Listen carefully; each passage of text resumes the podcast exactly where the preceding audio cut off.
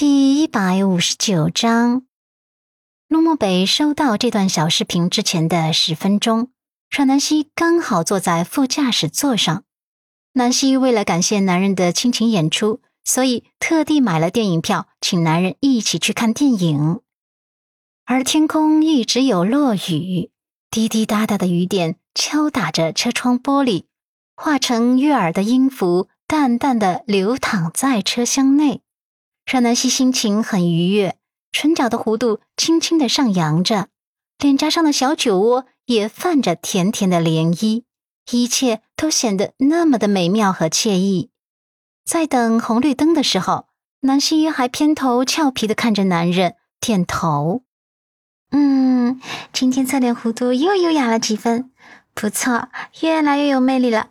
像我还是蛮幸运的，闪婚也能闪回来这么一个赏心悦目的男人。听着他调皮的话语，陆梦北只是微微的扬唇，眼眸中闪过一抹自己浑然不知的宠溺。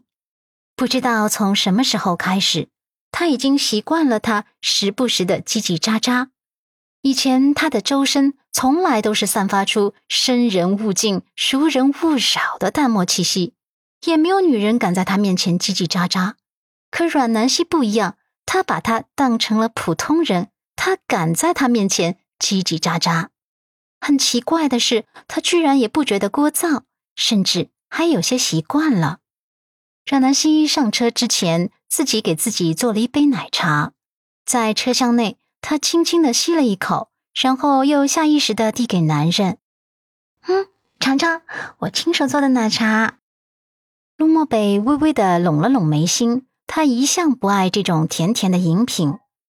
阮南希微微偏着小脑袋，笑容严严的，嗓音软软的：“嗯，酷酷的陆先生，你就尝一口嘛，一般人我不给他喝的。”来嘛，给个小小的面子。陆漠北看着他那小模样，于是再度宠溺的勾唇吸了一口。阮南希的笑容明媚的快要让人忽略外面糟糕的天气。就在这时候，陆漠北的手机收到了一条小视频。他的手机随手放在仪表盘上，他正在开车，他很随意道：“打开看看。”阮南希对于他这四个字，心底又有一阵暖意闪过。这像极了那种感情和睦的小夫妻。他也不扭捏，拿起他的手机问他密码。陆漠北回答：“一二三零。”阮南希心弦一动，这密码肯定不是谁的生日，只是方便解锁而已。他愉悦的输入这四个数字，解锁，然后再点开那段小视频。而小视频上面出现的画面，却让他眼眸中的那点温暖瞬间化成了尴尬。而正在开车的陆漠北稍稍一侧眸，就看见了视频上的画面。他眸光一沉，下意识的踩了刹车，将车停在路边上，伸手将手机拿了过来，眸光幽沉的看着这段视频。阮南希除了尴尬就是无奈。他出去买水果的时候，一直有注意四周，可跟踪他的人藏得很深，他硬是没留意到。等他陪着陆先生看完整段视频后，他心拔凉拔凉的。背后这人本事真大，也是真的阴险至极，偷拍了他跟楚俊成，还把视频删减掉了电梯出故障那段。这样猛然一看，却好像他跟楚俊成在电梯内发生了点不可描述的事情。而他出电梯的时候，那个撩起长发的动作刚好暴露了他脖子上的吻痕。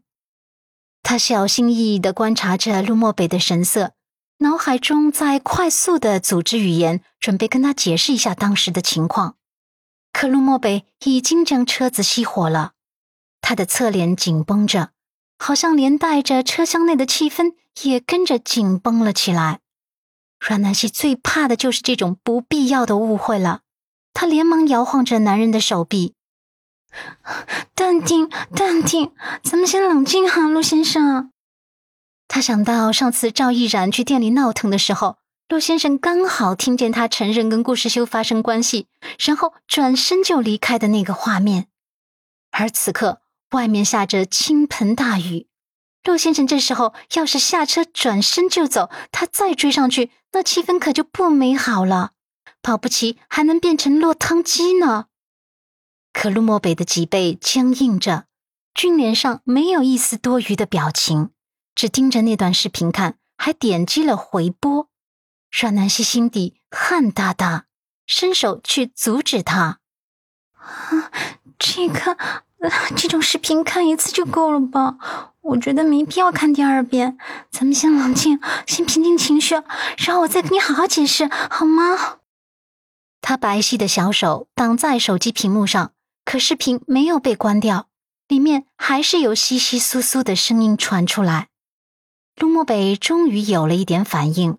他侧眸深深的看了他一眼，这一眼让阮南希有种后背冷汗津津的感觉。他深吸了一口气，稳住心神，用坦诚的眸光看着男人。事情是这样的，我父亲爱吃猕猴桃和苹果，我就去医院对面的水果店买这些水果，准备回来给父亲榨汁喂食管。然后回来的时候，天空下起了大雨。我撑着雨伞进电梯的时候，一手拎着水果，一手关雨伞，有点手忙脚乱的。然后这时候电梯门要关上了，刚好外面有人喊等一下。那么重点来了，他停顿了一秒，又继续道：“重点是我必须得承认，那一瞬间我的大脑是愚钝的，我没有反应过来那是楚俊辰的声音。”而我热心的本性又使得我下意识的去伸手去帮忙挡了一下电梯。我可以对天发誓，我当时真的不知道对方是楚俊辰。等到他进了电梯，我那叫一个后悔啊，差点肠子都悔青了。陆漠北看着他，他的眸光坦诚而镇定。他必须镇定啊，因为他说的可都是事实，毫无虚构的。阮南希又继续道。然后中间电梯又出了点故障，我跟楚俊辰在电梯内大概多待了半个小时吧。期间，楚俊辰有跟我说话，可我没理呀。我可是骄傲的阮南希，被渣渣背叛一次就够了，以后见面就只当陌生人了。阮南希可是有尊严的。嗯，至于最后那个撩头发的动作，那是我故意的。只可惜他的话还没说完，陆漠北真的推开车门走了出去。只不过没有变成阮南希想象中的落汤鸡，他是撑着雨伞下车的，而他直接迈步走向马路对面。阮南希微微张开嘴巴，有些懵懵的，这是什么情况？这就走了，一言不发的走了，到底还是误会他了，连他的解释都听不进去，而且走得这么坚定，这么酷。天哪，他还在手机上订了电影票。这电影又看不成了吗？说好的电影呢？说好的爆米花呢？说好的浪漫呢？电影跟他有仇恨吗？怎么每次都看不成电影啊？看着男人被雨水模糊的背影，他的小脸皱成了小包子。